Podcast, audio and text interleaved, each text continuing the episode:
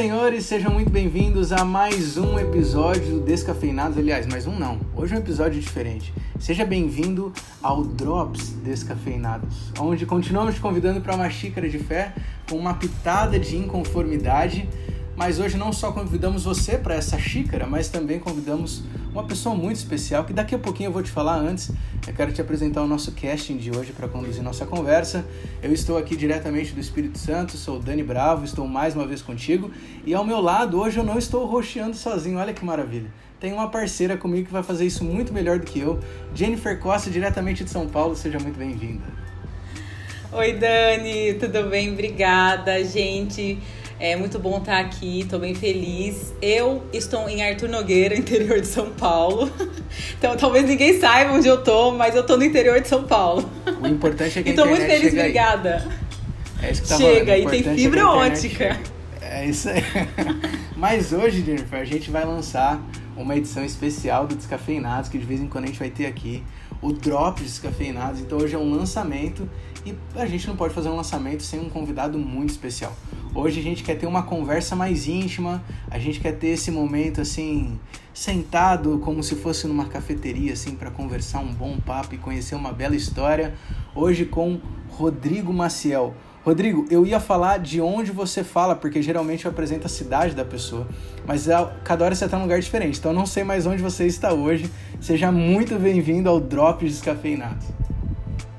Cara, muito obrigado. Primeiro, obrigado pelo muito especial, né, cara? Fico, fico feliz de saber disso. Eu tô na sua cidade, na cidade que você pastoreia, aqui em Vila Velha. Você tava é viajando até na... outro dia, não tava? Você voltou pra cá, tá, tá fixo? Voltou de novo aqui? Voltei pra cá e agora a gente tem uma base aqui com, com outros missionários que vivem com a gente aqui também. Então meu, meu trabalho acaba sendo indo e vindo, indo e vindo sempre, né? Então é muita alegria estar tá participando com vocês de mais essa iniciativa aqui, que tudo que sinaliza o reino de Deus enche nosso coração de paixão e de alegria. É um privilégio para mim estar aqui. Obrigado por isso. Maravilha. Jennifer, conta um pouquinho pra gente qual que é a ideia dessas edições especiais aqui e o que, que a gente vai conhecer um pouquinho mais hoje. Fala pra gente. Olha, eu, eu só quero fazer um comentário que você falou assim que é como se a gente estivesse numa cafeteria, mas para mim é, é realmente como, porque eu tô até aqui, ó, tomando uma xícara de um cafezinho. então, convido você que está aí nos assistindo ou nos ouvindo, né, a também pegar a sua bebidinha quente e tomar aí. Bom, a nossa ideia realmente é conversar. É uma, é uma, é uma coisa assim meio sem pauta, né? Não tem um roteiro, é um bate-papo, porque o que importa é a pessoa. É quem está aqui, quem é o convidado. Então a nossa ideia é conversar e saber um pouquinho mais sobre a vida da pessoa, do convidado, entender quais são as motivações espirituais, quais são, dilema, quais são os dilemas. E hoje a gente vai conversar com o Rodrigo para entender um pouco mais sobre essa pegada aí de missão dele, da vida dele, né? Saber é, quais são as motivações e os desafios e assim aprender também, né? Eu quero me inspirar em você, viu, Rodrigo? Meu Deus, eu espero que eu possa ser útil nisso. Rodrigo, então fala pra gente o que, que você faz da vida. Vamos começar por aí. O que, que você faz da vida hoje? Cara, eu a, a, se eu fosse definir como uma profissão do que eu faço, é, sistemicamente é conhecido como missionário. Eu gosto de me é, autodenominar como reconciliador de gente, que eu acho que representa mais para mim o que, o que eu faço hoje, né? Embora essa palavra seja muito desconhecida, né? Essa palavra reconciliador é, ela veio dessa concepção do que, que é a missão de Deus, né? De que Deus está reconciliando o mundo com Ele, né? Com as pessoas, com elas mesmas, as pessoas umas com as outras, e aí essa reconciliação seria o ministério que Ele deixou para nós. Então, eu considero que o que eu faço da minha vida hoje é dedicar dia e noite a reconciliar pessoas. Esse é o que eu, que eu tenho feito por aqui. Nossa, que interessante. Ô, ô, Rodrigo, tem uma pergunta assim. É, você se descobriu um reconciliador quando? Quando que isso aconteceu assim? Que essa definição é bem interessante e nova para mim, pelo menos.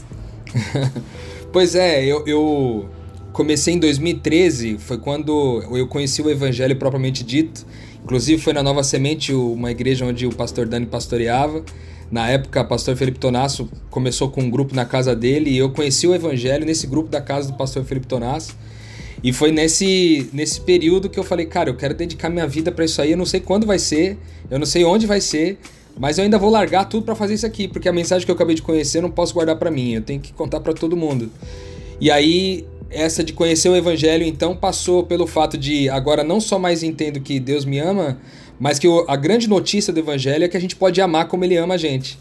Então, é, é, saindo dessa lógica de amar então as pessoas como Jesus ama, então qual que era o ministério de Jesus? Era trazer reconciliação. Então qual é o meu ministério de uma certa forma, das mais diversas formas? É também levar reconciliação para as pessoas. Dentro desse, desses encontros de pequeno grupo que o pastor Felipe Tonasso tocou, tinha um tema específico que chamava missão, né? Que a gente fala sobre o fato da missão ser a missão de Deus, que a missão pertence a Deus. E a gente aprofunda muito esse conceito de reconciliação. E aí, a partir desse momento, eu, eu comecei a me dedicar, a estudar, aprender como fazer isso da melhor forma possível através do evangelho. E acabou que eu fui praticando isso meio que no dia a dia. E aí aprendi uma profissão que teoricamente, não sei lá, não sei nem se existe, mas é o que eu tô fazendo. Temos que achar um sindicato. Temos que achar um sindicato urgente. Eu acabei, oh. de, eu acabei de cozinhar pra galera aqui. Eu falei pra você, vou ter que arrumar um sindicato, porque fazer tudo. Isso aqui tá, tá demais, né? Isso aqui tá perdendo o controle, entendeu? Ô, Rodrigo, a, a, Jennifer conhece eh, talvez fragmentos da tua história. Eu tenho o privilégio, como você comentou aí, de te conhecer há mais tempo, conhecer um, um bom trajeto teu, né? E uma das uhum. coisas que sempre me impactou bastante na tua história tem que ver com quem você era antes de ter essa transformação e quem você se tornou depois. Então eu queria que você contasse para quem está acompanhando a gente ou por vídeo no YouTube ou por podcast nas plataformas é, quem era o Rodrigo antes e quem se tornou o Rodrigo depois de conhecer a Cristo de maneira profunda? Rapaz, eu poderia dividir essa resposta em duas. O Rodrigo que era visto por todo mundo e o Rodrigo que eu sabia que eu era. O Rodrigo que era visto por todo mundo era um empresário de sucesso.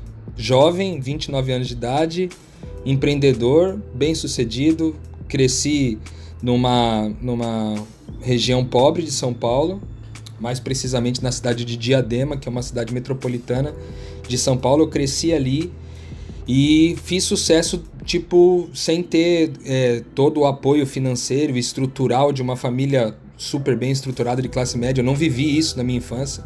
Eu vivi uma, um, uma fase bem simples e cresci muito rápido. A, a, com 18 anos de idade, eu já tinha conquistado muita coisa e eu fui conquistando isso ao longo ali dos meus 20 anos. Então o que as pessoas viam quando olhavam para mim era um cara bem sucedido, novo, bem sucedido, que tinha alguma capacidade de comunicação, né? E paralelamente a isso também era um cara que cantava num grupo que era conhecido por muita gente na época, que era o Artpela. Então o que eu fazia religiosamente acaba, eh, acabava sendo com o Artpela e Fora isso, a minha vida era totalmente dedicada a, a, fazer negócios, né? Ganhar dinheiro, etc. Isso é a, a, forma como as pessoas viam o Rodrigo, né? A forma como eu era, propriamente dito, cara, eu era um cara é, totalmente desprovido de amor, assim. Tipo, eu não, eu não me interessava muito pelas pessoas e pelo que é, era importante para elas. Eu, eu focava naquilo que era importante para mim. Eu acho que a minha vida era extremamente egoísta. Assim, eu, eu acreditava que a religião né, e a espiritualidade elas eram é, ferramentas para eu chegar mais longe nos meus negócios. Então Deus era como se fosse um patrocinador dos meus sonhos, dos meus planos. A religião era a forma como eu realizava, eu, como eu alcançava esse patrocínio da parte de Deus. E mas a minha vida, tipo, se resumir, eu ia para a igreja no final de semana para poder cumprir os rituais, etc, e conseguir o patrocínio, entre aspas, de Deus para minha vida. E depois na semana minha vida não tinha absolutamente nenhum valor de Cristo envolvido nela. Era sobre ganhar dinheiro e eu precisava, se eu precisasse passar em cima de qualquer pessoa, eu passava para poder alcançar meu, meu objetivo de ficar cada vez mais próspero, né? Então esses eram os dois Rodrigos, o que eu via e o que o pessoal via. Né? Ah, então sabendo. Em outras palavras, você era um cara normal. Em outras palavras, basicamente um cara é, com, é Exatamente. o que a gente faz, né? É buscar trabalhar, etc, para conseguir os objetivos e cada um focando no seu. Ainda mais, é, eu também morava em São Paulo há pouco tempo, né? Então, é, ainda mais em São Paulo, o estilo de vida é esse, né? Cada um focado no seu, lutar pelo seu e, e viver o seu, né? Como diriam os racionais, né? Em São Paulo, Deus é uma nota de 100. Ó. Dorme com esse barulho aí, Jenny. É. Nossa, sabe o que eu acho legal? Que assim, é, como você amadureceu espiritualmente, é, tanto que você amadureceu que você consegue fazer essas conexões e essa autoavaliação de quem era o Rodrigo e de quem é o Rodrigo hoje, né? E, e essa maturidade de, de ter essa, essa concepção sobre o seu eu empresário, né? Ganhava dinheiro. Então, gente, dinheiro não é tudo. Aqui, ó, temos a prova. É, que, né? Comprovado. E você, você vai, se olha né, dessa forma e se enxerga e se enxergava nessa condição e hoje como você se vê. Então, esse processo de maturidade espiritual é tão incrível e é, te ouvir é muito interessante. E a sua clareza, assim, sobre essa sua decisão é, é muito, muito linda. E, e, inspira, né? Isso inspira, porque às vezes a gente quer tomar uma decisão e fica aquela trava, né? Como dar esse passo? E, e é um passo totalmente desconhecido, né? Mas aí, mas aí, Rodrigo, para você ser missionário, é, não necessariamente você precisava deixar de ser empresário, correr atrás das suas coisas, etc. Tal, você podia tipo praticar a missão, aquela que você entendeu que Cristo sonhava para tua vida, seguindo nas coisas que você estava vivendo, apenas, sei lá, dando mais tempo para aquilo que importa, digamos assim, né? Mas eu sei que você decidiu tomar uma decisão mais drástica. Como é que foi esse processo? Do que que você decidiu abrir mão e principalmente por quê? Mais do que do que, por quê? Cara, foi um processo, a decisão foi um processo de seis anos, né? Eu comecei quando a graça, o entendimento da graça e do evangelho chegou para minha vida e eu falei, cara, eu vou dedicar minha vida para isso em algum momento. Eu sabia que eu teria que abrir mão de muita coisa. Eu tinha construído um império, eu tava é, construindo cada vez mais coisas e, e, crescendo cada vez mais, os meus negócios dando certo. E, e, eu ficava pensando, cara, como é que eu vou conseguir fazer essa volta? Eu não tenho a mínima ideia, não sei nem por onde começar.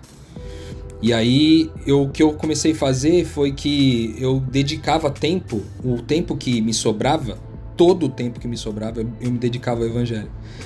E como que eu me dedicava ao evangelho, né? Através do movimento dos pequenos grupos chamado Reino de Amigos, que eram são os grupos que a gente conduzia em São Paulo, Brasil e também em outros lugares do mundo. A gente conduzia isso no, no tempo livre. Eu plantei igrejas, plantei uma igreja na, na região de São Paulo, ali na Vila Madalena. É, eu, eu, me envolvia 100% em reconciliação das pessoas, em discipulado, mas sempre no meu tempo livre, né?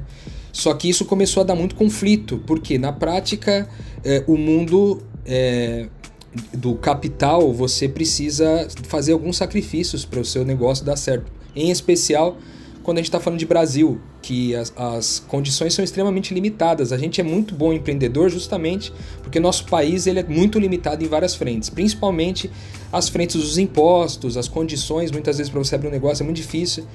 Então, tinha que fazer uma certa dose de, de concessões de muitas áreas da vida da gente para poder manter os negócios funcionando, porque é competição. Eu estava aqui, daqui a pouco surgia um concorrente, daqui a pouco surgia mais um, e eu tinha que estar tá sempre me reinventando, reinventando, enquanto isso, pregando evangelho. E isso começou a bugar muito minha mente, assim, eu comecei a, na verdade, para ser sincero, eu comecei a largar a mão do meu trabalho e ficar mais com a, com a parte da missão de Deus, e isso começou a prejudicar os meus resultados financeiros é, que, e de, de sucesso que eu tinha planejado para a empresa.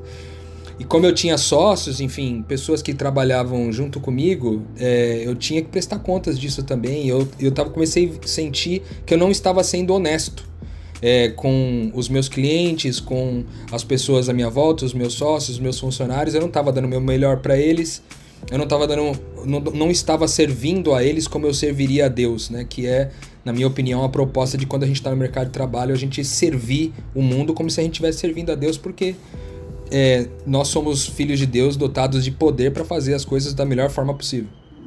Então, só que isso começou a dar, dar, muito conflito, conflito, e eu ia administrando, porque afinal de contas era o seguinte: tá dando conflito, tá sendo difícil, tá estourando um monte de bomba para todo mundo de lado, mas é o seguinte, tô pagando um estilo de vida bom aqui para mim, para minha casa, e eu vou tentar sustentar isso aqui. E aí foi indo assim, até que um dia, cara, ah, eu fui fazer uma semana de oração na Igreja Central de Curitiba, Igreja Central Adventista de Curitiba. Fui fazer uma, uma, uma semana de oração lá e aquela semana mudou minha vida, rapaz. Aquela semana acabou comigo. Você que foi Porque- pregar e você que foi transformado pelo negócio. Exatamente. Rapaz, eu fui com mais dois amigos e a gente passou a semana inteira. A gente falou, cara, nós não vamos trabalhar a semana inteira. Nós vamos cancelar todas as nossas reuniões, vamos cancelar tudo e a gente vai só pra cima do reino, cara. Então foi uma semana de curar pessoas, libertar a gente de demônio, expulsar é, é, demônio das pessoas, é, pregar de noite e vir e, e vai. E eu já e eu tinha no meu coração quatro das oito mensagens que eu tinha colocado lá e as outras quatro, as últimas, Deus colocou no dia, assim, tipo duas horas antes de eu entregar o que eu tinha pra entregar de mensagem. Então eu preguei literalmente pra mim também. E acabou que aquela semana mudou minha vida e mudou a vida de uma galera, assim. E aquilo foi determinante pra mim porque naquela semana eu pude presenciar a conversão de uma personalidade muito importante na cidade de Curitiba, que por motivos de, de, é, de, de manter o sigilo das coisas, infelizmente eu não posso falar que tipo de, de vida essa pessoa vivia, mas era uma vida muito complexa, muito desafiadora, e era uma pessoa muito conhecida na cidade por ser manda-chuva desse modelo de coisa que eu não posso dizer o que, que é. e aí essa pessoa foi. Ela literalmente foi. é, ela foi com, ela se converteu e se batizou. Eu tive o privilégio de batizar essa pessoa. E, e ela foi o grande sinal da minha vida, assim, de que eu tinha que largar tudo. Porque no modelo de vida que ela vivia, ela ganhava milhões de reais. E quando ela entendeu a mensagem do reino e da graça, ela decidiu abrir mão dos negócios, literalmente, que eram negócios ilícitos, e, e dedicar a vida ao reino de Deus. E ela fez isso e até hoje ela, essa, essa pessoa caminha comigo e eu tenho um privilégio muito grande de olhar para a vida dela e ver a transformação dela e o tanto de, de pessoas que ela passou a abençoar a partir disso e o monte de pessoas que ela deixou de amaldiçoar. É, vejo a transformação na vida dela e aquilo falou, cara, é, se a palavra de Deus tem poder mesmo através de você e apesar de você, então, cara, não faz sentido. No dia seguinte, só concluindo rapidamente, no dia seguinte fui fazer uma reunião de negócios, no dia que eu conversei com ela. E aí eu fiquei me sentindo totalmente inadequado na reunião. Eu fiquei assim, rapaz, não, acho que eu não sou daqui não. Esse tipo de coisa não é pra mim não, não é pra mim. E aqui começou um incômodo muito forte. E aí daí pra frente é, foi uma série de acontecimentos pra desaguar nesse fato de tomar a decisão de viver em torno desse propósito aí. Interessante, hein? Interessante Eu como quero tem saber essa, especificamente, essa mudança de assim. perspectiva, né? Fala aí, Jenny. É, é, assim, eu dei uma atropeladinha em você, mas eu quero saber, assim, Rodrigo, que eu fico bastante curiosa, né, desse passo da decisão, né? É, ontem eu tava fazendo uma coisa e hoje eu tô fazendo uma coisa completamente diferente. Eu acho que todo mundo em algum momento tomou uma decisão que foi aquele 180, sabe? Te colocou no lado oposto do que você, do lugar onde você tava. Que momento foi esse, assim, esse start e, e que virou a sua chave e falou assim, pronto, hoje eu encerro isso e vou viver a vida que eu, eu sinto dentro de mim que é a vida que eu preciso viver. Então, eu terminei essa reunião de negócios totalmente incomodado e falei, cara, vou voltar para São Paulo e vou iniciar os processos para abrir mão de tudo. É isso que eu vou fazer.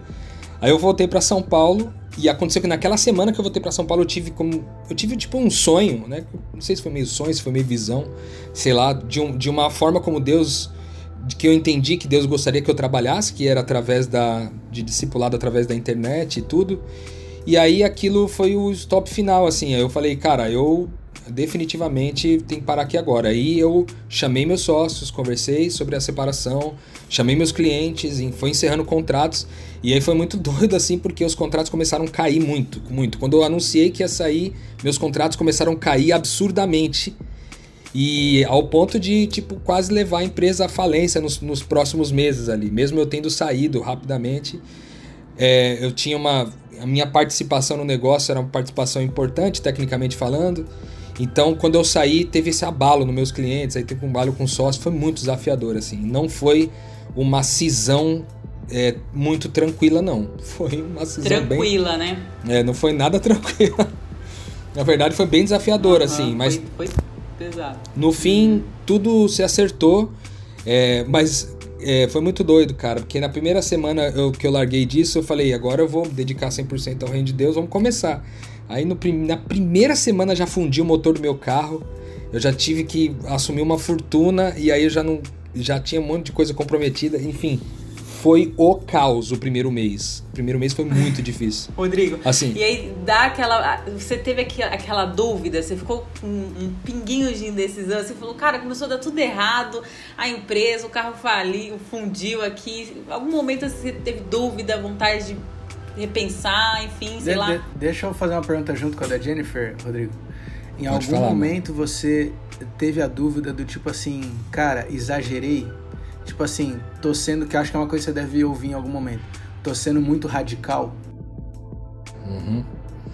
Cara, eu é, separando as duas perguntas aí, eu acho que é, na verdade, eu precisava ouvir de novo a primeira pergunta, porque a segunda pergunta me bugou, e aí eu acho que eu consegui voltar na não, primeira. Vai na segunda, vai na segunda. Se não, a segunda te bugou, juntas, vai nela. As duas estão juntas, porque a Jennifer é. perguntou se em algum momento você quase desistiu. Não, melhor voltar atrás.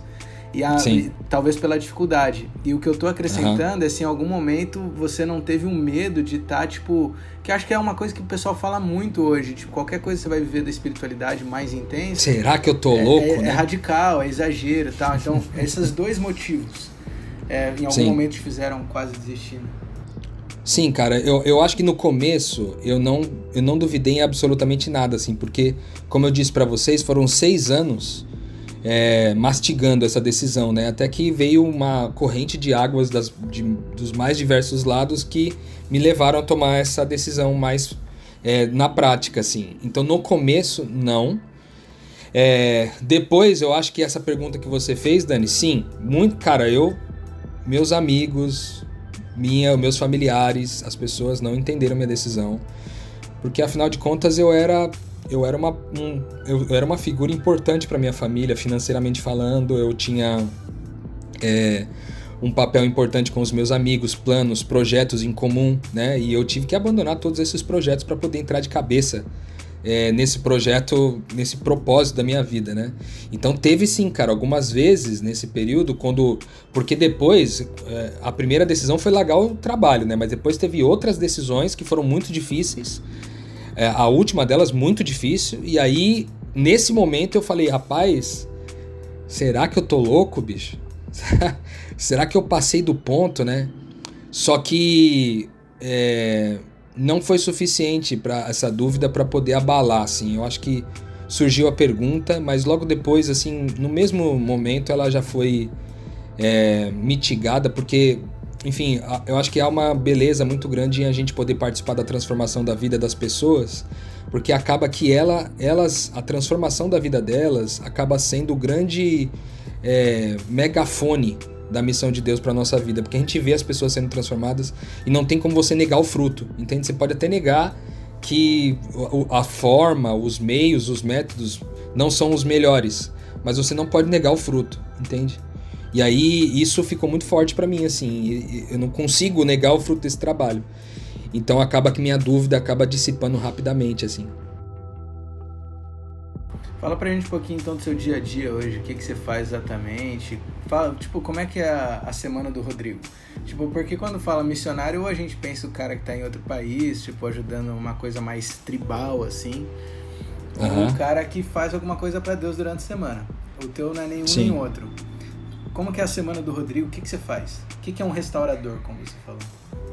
Um reconciliador, no Isso. caso, né? É, é, restaurador lembra aqueles programas do History Channel, dos caras que restauram a bicicleta. Que restaura... Mas não deixa de ser verdade. Né? Ele também é o deus da, da restauração e faz muito sentido a reconciliação com restaurar, né? Mas eu.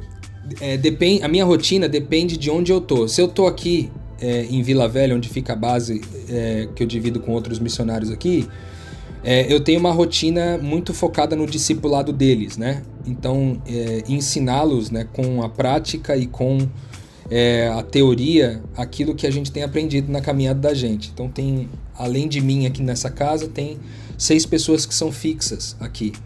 E aí, além das pessoas que são fixas, ainda tem as pessoas que nos visitam. Então, meu trabalho se concentra muito em receber as pessoas aqui em casa é, e fazer um trabalho de reconciliação com as pessoas que vêm até a minha casa e discipular essas pessoas, né? Esse é o dentro dessa casa é o grande é, carro-chefe assim. Além disso, eu também faço plantação de pequenos grupos e pequenas comunidades.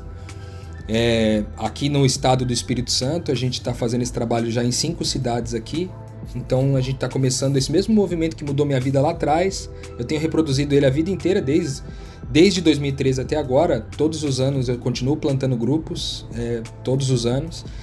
Então também é um, é um, papel forte. Tem os grupos online que a gente conduz, né? Os podcasts do Metanoia e do Na Estrada, que fazem parte do mesmo canal. A gente também tem a criação de conteúdo para isso daí. É, e quando eu tô aqui em Vila Velha, eu também dedico uma fatia do meu tempo para escrever o livro que eu tô escrevendo sobre todo esse movimento que eu tenho vivido. Então, hoje minha dedicação está muito voltada para essa área, é quando eu tô aqui em Vila Velha. Quando eu tô fora, em geral, eu tô na casa de alguém reconciliando uma família inteira, entende? Tipo mas, assim. Mas o que, que é esse reconciliar, cara? Eu vou, eu vou ser mais. É, eu ia perguntar isso aqui. agora, Dani. Então pergunta aí, então pergunta você. Não, é que eu, eu achei assim, porque ele, ele fala reconciliar e na minha cabeça eu vi um milhão de cenas possíveis de reconciliação. Aí para quem nos ouve, né, e para quem nos assiste, assim, fala pra gente, descreve como é esse processo, entrar na casa, fazer a reconciliação, o que, que acontece depois. Eu acho que tem uma fase inicial que as pessoas primeiro, normalmente são as pessoas que me procuram para eu ir até a casa delas, né? é, porque elas já sabem um pouco desse trabalho e me procuram de uma certa forma para intensificar isso localmente. Quando eu chego na casa da pessoa, eu normalmente gasto tempo ouvindo as histórias delas. Eu vou passar bastante tempo, o, o tempo que for necessário, para ouvi-las. Para ouvi-las muito, fazer perguntas e entender como que é o contexto de vida delas.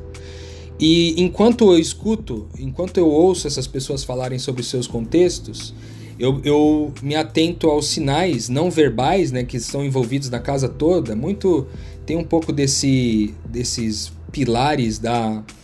Da é, eu me fugi o nome da técnica agora psicológica, mas é de observar os, os, os movimentos não verbais e tentar descobrir se todos concordam com as narrativas que estão sendo con contadas assim. Então, normalmente eu vou, com, vou colhendo informações das pessoas separadamente, tudo para entender a história delas, porque tudo se baseia na história delas. Né? A, nossa, a nossa história de vida ela carrega os sinais das inimizades e das desconciliações que a gente fez ao longo da vida. E eu vou tentando encontrar ao longo da história os sinais de que a gente chama de antipaz. O que são as antipazes? São é, os momentos que criam mais ansiedade, medo, vergonha, culpa, é, tristeza, sofrimento, fracasso. Esses pontos altos, a gente vai identificando quais deles impactam mais na história daquela família. É, e às vezes as reconciliações elas, elas, é, elas vão ser das mais diversas. A primeira delas pode ser que as pessoas tenham enfrentado grandes problemas porque elas não estão reconciliadas com o próprio Deus, elas não conheceram a graça de Deus, elas não conheceram o evangelho, elas não foram, elas não receberam essa influência da identidade de Jesus Cristo, e isso pode atrasar muito esse processo de encontrar a paz das pessoas em geral. Então tem esse, tem esse primeiro viés. Será que essas pessoas estão reconciliadas com Deus? Porque se elas não estiverem reconciliadas com Deus, dificilmente a reconciliação vai acontecer de forma plena nas outras áreas da vida. No segundo momento, a gente vai descobrir se essas pessoas estão reconciliadas com elas mesmas. No sentido tipo, culpa, vergonha, às vezes pode ser muito comum na vida de algumas pessoas e atrasar os processos espirituais dessa pessoa por causa de culpa ou vergonha de coisas que elas fizeram no passado. Então, há todo um trabalho para se reconciliar na, nessa reconciliação na dimensão consigo mesmo, né? O terceira, a terceira dimensão, que é normalmente é a que mais pega e é normalmente a que eu, eu sou mais chamado, é a reconciliação com outras pessoas. Então, mãe com filho, é, mãe com o marido e a mulher, os dois irmãos, é, é, familiares, namorados, enfim, pessoas que é, se relacionam de alguma forma e têm problemas de inimizade criados e coisas que não conseguiram se resolver ao longo da vida. E aí a última dimensão de reconciliação, que é um pouco mais rara, eu tenho tratado elas é, no nível mais de discipulado aqui com a minha turma hoje em Vila Velha, que é o que a Bíblia chama de, de, que em Cristo foram reconciliadas todas as coisas entre o céu e a terra. De forma que a gente então se reconcilia com absolutamente tudo que existe entre o céu e a terra. É uma outra dimensão. Então a reconciliação com as instituições, a reconciliação com a política, a reconciliação com a natureza, a reconciliação com o meio ambiente, a reconciliação. E aí é muito amplo é, esse espectro de reconciliações. Então as três principais são essas e as demais elas são muito abertas. Em geral, então, eu vou dedicar tempo a essas pessoas para ouvi-las e vou usar do evangelho para sanar os problemas de desconciliação que foram gerados ali. A gente aprendeu ao longo desse, dessa experiência que toda desconciliação ela começou numa mentira. Numa mentira que alguém creu. E o meu trabalho é substituir a mentira com a verdade, através do evangelho, entendeu? Nossa, que loucura. Então eu encontro, encontro o ponto que tá pegando e a mentira que a pessoa creu, eu vou é, chegar nessa resposta muitas vezes junto com a própria pessoa, e aí a gente vai substituir essa mentira crida com a verdade, é, num processo de confissão e tudo mais, e aí essa pessoa normalmente tá depois dessa fase liberta para continuar se relacionando normalmente com aquilo que ela estava desconciliada, né? Então meu trabalho é um pouco assim. Sensacional. Nossa, eu fiquei enquanto você falava, eu tava aqui assim, ó, é realmente muito interessada porque é, você, imagina, você entra na casa de uma pessoa, ouve, observa, faz parte ali do, da rotina, do contexto de vida dessa, dessa família, né? Dessa pessoa, enfim. E, e possibilita é, um, uma nova estrutura de vida, de relacionamentos, de conversa, alguém que observa, né? E leva perspectivas diferenciadas. E assim, é legal ouvir também e perceber que você tem conhecimento em algumas áreas elementares para o convívio em sociedade, né?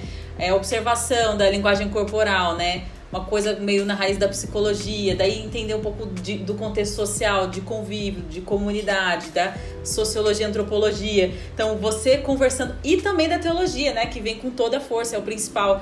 E como você transita nessas áreas e faz a relação de todas elas no, no trabalho que você tem desenvolvido. E que eu acho que é um trabalho assim meio de tentativa e erro, né? Você vai. É, não, tem, não tem um manual que você vai. A não ser a Bíblia, né? Mas não tem um livro lá. Aqui é o trabalho do reconciliador, né?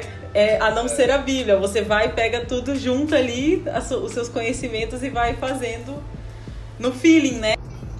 É, é, uma, na verdade a gente vai tecer nessa coxa de retalhos, que a gente não sabe exatamente onde está a causa do problema e a gente vai ter que ficar com muita paciência ouvindo até achar. Às vezes demora, duas semanas, três semanas, às vezes num final de semana você resolve a questão. Então, Sério? Então, tipo, não tem nem tempo. Você pode ficar três não. semanas na casa de uma família. Eu já fiquei dois meses, por exemplo. Até encontrar. Então é, é, é desafiador. É, é, porque você acaba participando da rotina, foi o que você falou. Você participar da rotina das pessoas. E essas ferramentas que você falou, é, eu fui correndo atrás justamente por causa dos problemas que eu ia enfrentando. Eu não sabia, eu sabia que a solução estava no evangelho, mas eu não sabia como identificar o problema. Então eu me dediquei a aprender como identificar o problema. Você e aí de caminhos também, né? Ferramentas é. também nesse processo, né? Exatamente. Às vezes, não precisa de ferramenta nenhuma. Por exemplo, às vezes você chega, descobre que é um problema de, de possessão espiritual mesmo. E que havia uma situação ali, então você só expulsa o demônio, tá tudo certo, entendeu? Às vezes é muito rápido, mas às vezes são complexos, são temas complexos, muito complexos. E que a gente tenta se dedicar ao máximo. Porque, no fundo, o que, que a gente acredita, né? Porque o que eu tenho visto é que a gente acreditou em muitas mentiras ao longo da nossa vida. Então tem muitas áreas da nossa vida que nós não estamos conciliados. Muitas áreas, muitas. Das mais diversas. Às vezes eu estou reconciliado com todo mundo, acho que eu não tenho problema com ninguém, mas eu tenho um, um problema de, de reconciliação com a sexualidade. Eu não consegui entender ainda o sexo como uma coisa que faz parte do reino de Deus e, e como que ele faz parte, em que, em que contexto que ele vai representar o reino de Deus. Eu não sei. Muitas vezes eu não sei, eu não aprendi isso. Às vezes eu tenho um problema de não estar tá reconciliado com o dinheiro. Então. Eu, eu com certeza não tô. ele, tem andado, ele tem andado longe de casa, né? Eu acho que é isso. ele tá muito longe de mim. ele tem andado muito longe de mim, tá muito desconciliado.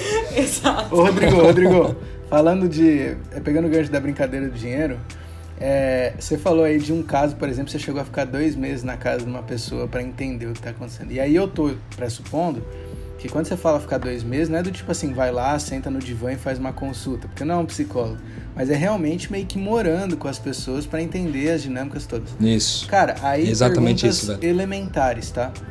E tua casa? Uhum. É daí que você tira a renda? É tipo tua vida normal, da onde você tira de sustento? onde que é sua casa, então? Como é que fica a vida normal em torno, assim, a parte de tudo isso? Cara, eu, eu, até fiz uma brincadeira esses dias que uma pessoa perguntou pra mim assim: Rapaz, onde você mora? Eu falei: Não moro. eu não moro. Mas a verdade é que eu tenho uma base estabelecida aqui, que é esse grupo que eu, que eu ajudo a, a viver da mesma forma, assim. Eu tô ajudando eles a caminharem nessa direção para serem reconciliadores também em algum momento, né? Então eu acabo tendo essa base, esse lugar para voltar. É, meu sustento vem de Deus, velho, porque basicamente a gente tem uma comunidade online, né, que vem do Metanoia, vem do meu Instagram, vem dos grupos que eu conduzo, dos grupos que eu planto, que eles sabem que eu vivo gratuitamente oferecendo essas coisas. Eu não cobro para estar na casa de alguém reconciliando essa pessoa, tá entendendo? Eu não eu não, eu acho que isso até é motivo para até um outro podcast, talvez uma outra oportunidade para falar com um pouquinho mais de calma e explicar como que a gente entende essa questão financeira na nossa vida, mas basicamente a gente vive no que a gente chama de fluxo de generosidade, que é eu tudo que eu faço, absolutamente tudo, se eu escrever um livro, ou se eu gravar um podcast, ou se eu ir na casa de uma pessoa reconciliar essa pessoa, absolutamente tudo que eu faço eu faço gratuitamente, tudo. Não há absolutamente nenhuma possibilidade de eu cobrar alguma coisa que eu venha oferecer nem mesmo um livro que eu vou escrever. Eu, o livro vai ser gratuito também?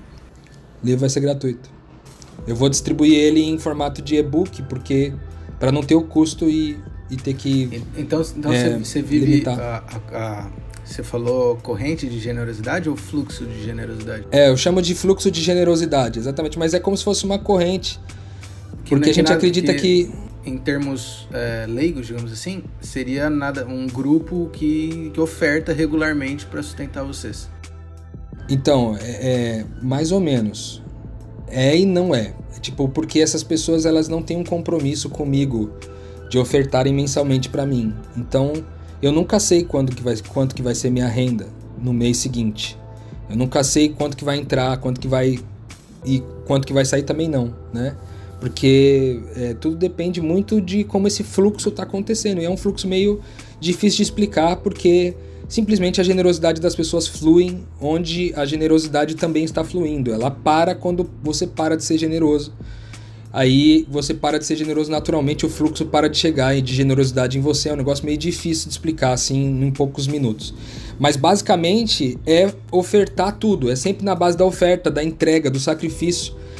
É, por exemplo, dar um exemplo. Tem uma moça vindo para cá, ela chega lá, ela vai chegar aqui amanhã. É uma moça que ela largou tudo para viver o que acredita, ela vive uma, uma, um, uma espiritualidade que ela chama de espiritualidade quântica. Ela vai vir para cá e, cara, a gente creu de, de ofertar para ela estar com a gente aqui. Então, literalmente, pegamos uma parte significativa do nosso recurso para que ela estivesse aqui com a gente, para passar tempo com a gente, porque no fundo a gente quer reconciliá-la com algumas áreas da vida onde ela não está reconciliada, mas ela não, ela não tem recursos financeiros para chegar até aqui. Então a gente meio, a gente literalmente paga para viver a missão de Deus, é isso que a gente faz. Então Vocês tudo que vem para ela vir. Aí estamos bancando para ela vir e no fundo é o, o benefício que ela vai receber aqui é, acaba sendo também um bênção para nós, né, por estar tá reconciliando a família de alguma forma. Então a gente oferece isso e a generosidade sempre chega, cara. Sempre chega inexplicavelmente a, a generosidade já chega. E esse grupo que, que vive com você, você já mencionou algumas vezes aí esse grupo, quase que discípulos, digamos assim. Todos eles também vivem desse fluxo de generosidade. É, uma, apenas uma delas é, dos missionários, né? Porque tem minha filha que não é missionária, ela tem o salário dela normal. Aí tem os, os outros são, no caso, cinco. Quatro deles já vivem nessa lógica. E um deles não. Mas é assim, uma era advogada, o outro era psicóloga e professora de psicologia, o outro era professor de música, né? o outro era músico. Então, é, são pessoas que tinham suas profissões, mas que entenderam o fluxo da generosidade, porque ele não funciona somente no, no, no dinheiro, na parte do recurso financeiro ele funciona também nas tarefas domésticas e nos serviços que a gente presta para as pessoas. A gente não faz nada aqui por obrigação, nem ofertar financeiramente e nem ofertar o serviço doméstico. Assim, todo mundo faz se faz com, com amor, com entrega, com oferta, com generosidade. Então, se alguém vai cozinhar, vai cozinhar para ofertar um almoço para alguém, é uma oferta. Se alguém vai limpar o chão, vai limpar como uma oferta, entende? Assim vai. Então esse fluxo de generosidade vai se mantendo com eu acho que realmente vale um outro papo depois só para entender essa lógica financeira doidaça, assim, completamente diferente do, da lógica que a gente vive. Né? Muito! Eu tô muito, assim, é, intrigada, interessada em entender muito mais sobre essas motivações, assim. Eu nem sei se são coisas que a gente consegue explicar, entender, né? Se você não tá se você não entra na, na, na, vibe da missão, né, da reconciliação, assim, é difícil entrar na mente como que, né, é, é tão genuíno e é uma entrega tão grande, assim. É, na comunicação tem uma coisa que a gente chama de call to action, que é, é assim, uma chamada para ação, né? Você, você é, faz uma, um produto, um post intencional que vai gerar algum tipo de ação nas pessoas que vão ver o seu conteúdo, vão encontrar o seu conteúdo. Então, quando você estava falando, eu pensei assim, cara, qual que é o call to action do Rodrigo agora, né? Assim, o que que você como, como que as pessoas podem participar, né? O que que você diria assim para quem quer participar, para quem ouvir isso aqui e ficar se sentir motivado é, a fazer parte desse ministério que, pelo que eu entendi, tem vagas, né? Sempre tem vagas. A nossa casa cabe 12 pessoas aqui. Nesse momento nós estamos em 10. Mas algumas dessas pessoas vão, vêm e vão. A gente tem seis pessoas fixas. É, em geral, as pessoas vêm para cá já numa fase onde elas estão decididas a deixar tudo para trás, assim, né? Fora as pessoas que vêm para ser reconciliadas aqui com a gente, tem essas pessoas que vêm para serem discipuladas, né? Porque veja, essas pessoas que vêm visitar a gente aqui para reconciliação, muito do trabalho já é feito por eles. Eu já não já não, não trabalho mais nesse sentido de reconciliar quem vem muito. Eu só tô num papel mais de orientação, assim, de tirar dúvidas, de ajudar, dar um direcionamento, porque eles já fazem esse trabalho e fazem muito bem, inclusive. Alguns deles eu já, já concluí que, inclusive, já fazem melhor do que eu, fazem muito bem mesmo. E aí, é, eu acho que o call to action é, para essa vida, eu acho que começa com o podcast Metanoia, sendo bem sincero, né? Porque existe no, no, são três, mais de 300 episódios que a gente gravou até aqui. E, é, e lá a gente é, é possível descobrir tudo que a gente pensa a partir daqueles podcasts lá, daqueles episódios. Eu é acho porque, que é um, é um bom Rodrigo, começo, sabe? Ô, ô, Jennifer, a gente tá fazendo aqui o Descafeinados, meio no início aqui, mas o, o Rodrigo tá nessa jornada quando tudo era mato. Aqui agora podcast é Exato. Não, eu acho que a gente tem que fazer uma aula, ter uma aula com ele, antes de mais nada. O, Rodrigo... o Lucas com certeza ajudaria bem também. O Lucas é, é o fera da parte técnica aí. É verdade. Rodrigo, deixa eu, deixa eu... Nosso tempo já avançou bastante, então eu vou emendar com o que a Jennifer te colocou. Eu quero te fazer duas perguntas, tá? Pra gente caminhar para encerramento. E a primeira tá delas bom. você já estava falando, então vou só te dar a oportunidade de fazer mais sistematicamente. É, quem quiser acompanhar teu, teu ministério, conhecer um pouco mais, que tem muita coisa ainda que a gente poderia falar aqui. É, como é que faz para te encontrar, acompanhar, enfim? Cara, é o seguinte, para encontrar a gente, você pode encontrar pelo Instagram nesse momento, Rodrigo Maciel, ponto F de faca, D de dado, rodrigomaciel.fd. É, você pode entrar também no podcast Metanoia, no Instagram, podcast Metanoia. Você vai ter lá um link na bio onde você vai encontrar um canal do Telegram chamado Na Estrada. Esse canal é onde a gente compartilha muito do nosso dia a dia ali. Então você pode acompanhar a gente também pelo Telegram. Então, além do, do Instagram pessoal, o Instagram do Metanoia e o canal do Telegram que você encontra tanto no link da minha bio quanto no link da bio do podcast Metanoia. Vocês podem encontrar a gente por lá. Quem quiser apoiar vocês financeiramente, também é por aí. Quem quiser apoiar a gente financeiramente é só fazer um pix para pixnaestrada@gmail.com. Top. Sempre o apoio vai ser bem-vindo. E a segunda, não sei se você quer falar alguma última coisa, Jennifer, senão eu vou mandar a pergunta final aqui.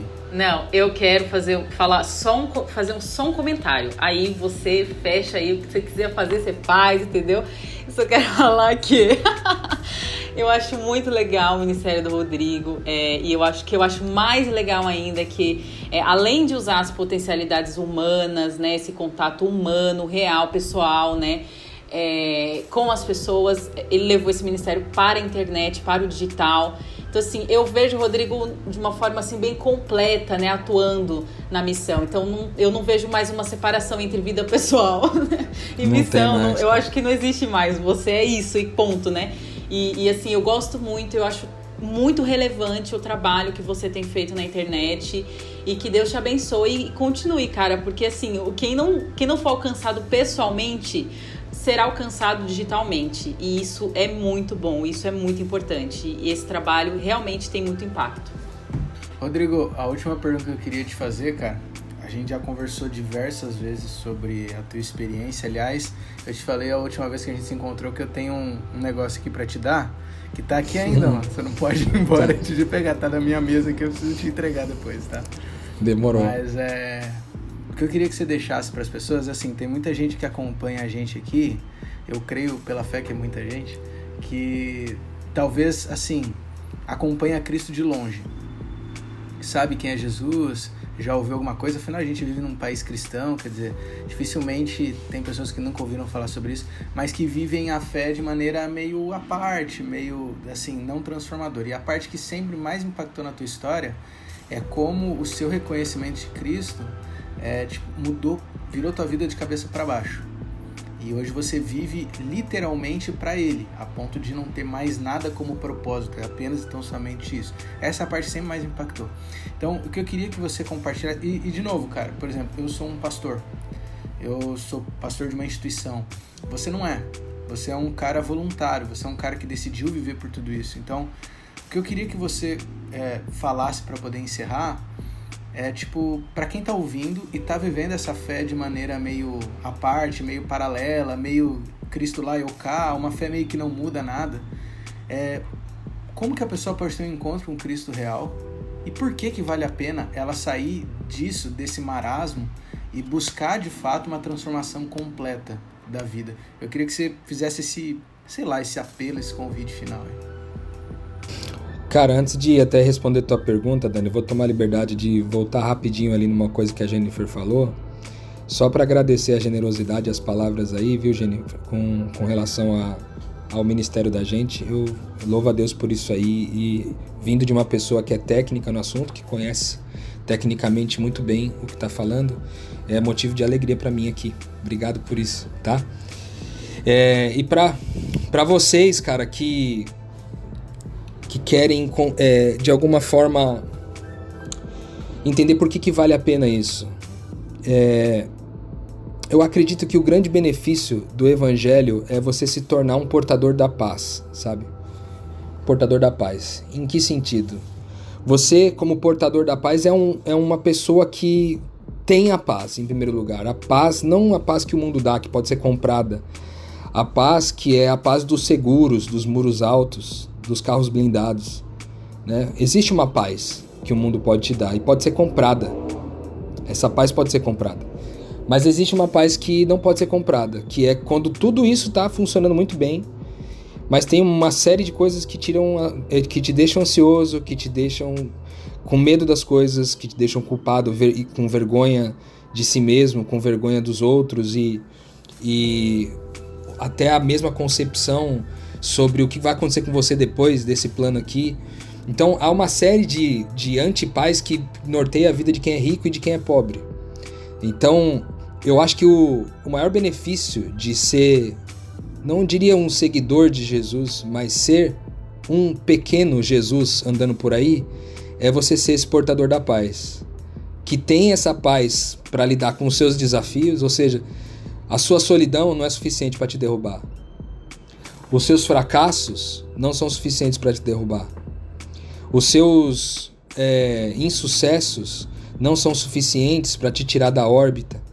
Você não é vencido pela depressão, pela ansiedade e por outros mecanismos psicológicos né, que muitas vezes são frutos de mentiras que a gente creu a vida toda. E além de ser o portador da paz para si próprio, você também é um portador da paz, sendo aquele que leva a paz onde quer que pisa. É, Jesus fala sobre isso quando ele envia os discípulos, ele fala para deixar a paz na casa das pessoas. E se ali houver um homem de paz, deixa a paz ali, senão você retira a paz e vai embora. Mas ser esse portador da paz, no momento, por exemplo, como agora, que a gente está é, vivendo uma segunda onda, uma segunda grande onda, talvez uma nova onda, há que se dizer com relação ao vírus, à pandemia global que a gente tem vivido aqui.